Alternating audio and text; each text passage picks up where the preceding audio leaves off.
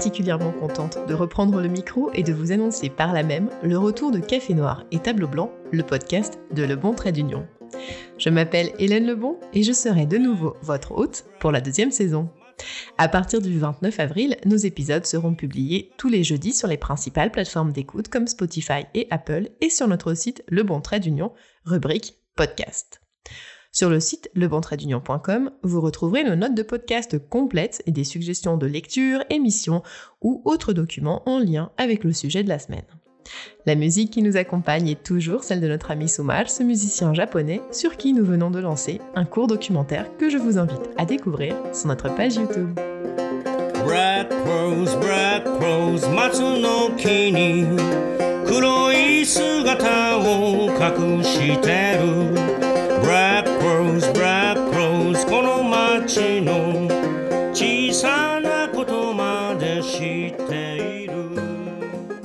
Il y a cette phrase de Camus que j'aime énormément et qui dit Au milieu de l'hiver, j'ai découvert en moi un invincible été. C'est un énoncé vraiment extraordinaire et puissant. Cette phrase nous réconcilie avec le fait qu'on peut être heureux, ou tout le moins trouver du contentement, du bonheur, même dans les moments difficiles. Pas besoin d'attendre que ça aille mieux après, car après tout, après va-t-il venir? Après sera-t-il mieux? On ne sait pas. Alors il faut se demander, que puis-je faire pour que je sois heureux maintenant? C'est là l'idée de cette saison de Café Noir et Tableau Blanc. Qu'est-ce qui nous rend heureux aujourd'hui? Depuis mars 2020, la vie est différente, les changements seront encore nombreux, mais en attendant, n'attendons pas pour être heureux, et sans doute un peu flexible aussi. Je profite de la journée internationale du rire le 3 mai pour vous partager une anecdote. Une histoire très personnelle, mais qui me semble extrêmement pertinente dans ce contexte.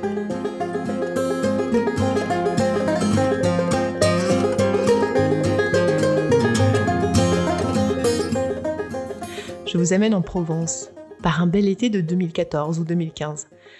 Je venais tout juste de rentrer en France et je gardais la fille de ma belle-sœur à l'époque pour la dépanner. C'était alors un petit bout de de 3 ans à peine, une jolie môme, avec des petits cheveux crépus blancs qui lui faisaient vraiment comme une auréole angélique au-dessus de la tête. Elle avait de grands yeux gris, perçants mais doux. Un après-midi, j'entends depuis la cuisine d'où je prépare son goûter un rire franc, comme une cascade d'eau fraîche. Je la rejoins dans le salon, et là, je ne vous cacherai pas mon étonnement. La télé n'est pas allumée. Devant elle, pas de livres, pas de jeux, pas de poupées, rien. Elle est assise bien droite, sur la petite chaise, les deux mains posées sur la table basse. Dès qu'elle m'aperçoit, elle m'invite à m'asseoir. Et alors, elle se met à rire. À rire franchement, à rire à gorge déployée. Puis elle se redresse, tout sourire, et me regarde avec un air encourageant. Maintenant, c'est à toi. Vas-y, Hélène. Ris. Euh, pardon? Je ne suis pas sûre de comprendre. Je me sens mal prise, incrédule presque. Je lui demande ce qui la fait donc rire, elle. Et cet enfant, très sage du haut de ses trois ans, me répond le plus sérieusement possible. Eh bien, Hélène, je me fais du bonheur. Je me fais du bonheur. Autant vous dire que cette phrase a résonné longtemps dans ma tête, dans mon quotidien.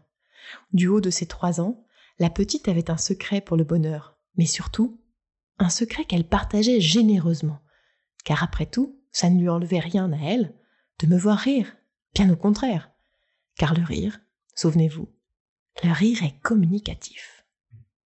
J'aurais bien dit que le rire est contagieux, mais dans le contexte de Covid, je me garderai une petite gêne. Cela dit, l'idée, vous l'avez comprise, j'en suis sûre. Un peu comme un engrenage, un cercle vertueux, rire amène l'envie de rire, allège le cœur.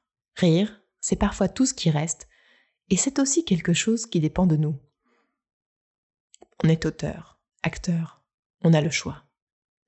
Dans cette saison, un peu à l'image d'Eugénie, ma petite fille qui rit, qui se fabrique son bonheur, je vous propose de découvrir des façons d'aller bien, d'être heureux, peu importe le contexte.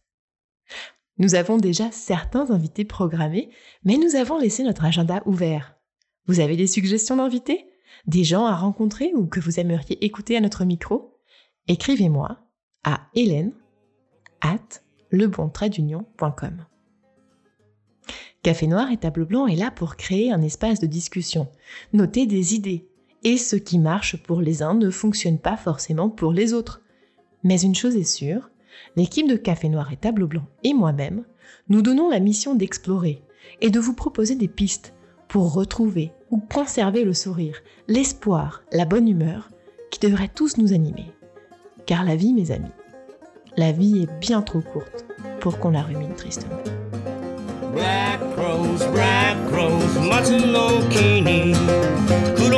Il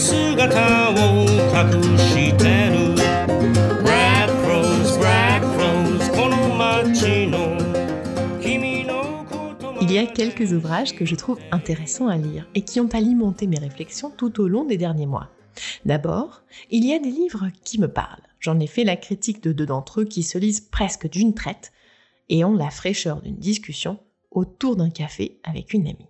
Il y a donc Le parfum des fleurs la nuit de Leila Slimani, avec elle j'ai repris confiance en moi pour écrire.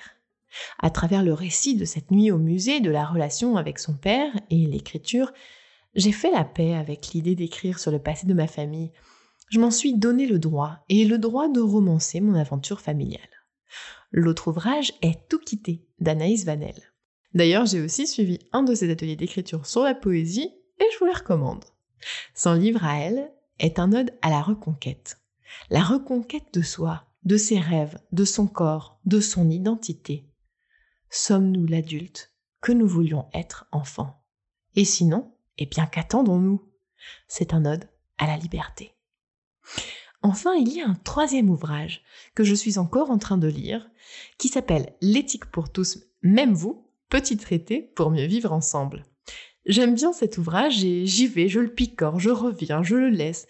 J'aime cet ouvrage parce que des fois, c'est bien de ne pas oublier qu'on a le choix de nos réactions devant ce qui nous arrive et que l'éthique constitue aussi, comme le dit l'ouvrage, ouvrez les guillemets, une interrogation sur la conduite à tenir dans un contexte donné, souvent non balisé, tout en ayant le juste comme horizon.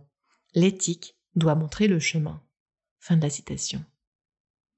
On est souvent seul face à certains choix, mais on est capable de prendre la bonne décision, pas seulement pour soi, mais pour la société dans laquelle on vit. C'est important de se rappeler que nos gestes font une différence et qu'il faut donc faire de son mieux pour que justement tout aille pour le mieux, car s'il n'y a pas de meilleur des mondes, il peut toujours y avoir un monde meilleur. Retrouvez les références de ces ouvrages sur le site lebontraitdunion.com, rubrique podcast. Pour le prochain épisode, je vous donne rendez-vous le jeudi 6 mai. Isabelle Miller sera mon invitée et on jasera super maman, conseils pratiques, découragement parfois, mais aussi ressources à la rescousse à l'occasion de la fête des mères le 9 mai qui s'en vient. Bien vivre et vivre bien Covid ou pas, c'est donc notre programme cette saison, à découvrir tous les jeudis sur Spotify, Apple et lebontraduillon.com, rubrique podcast. Je vous dis à très bientôt et d'ici là, prenez soin de vous.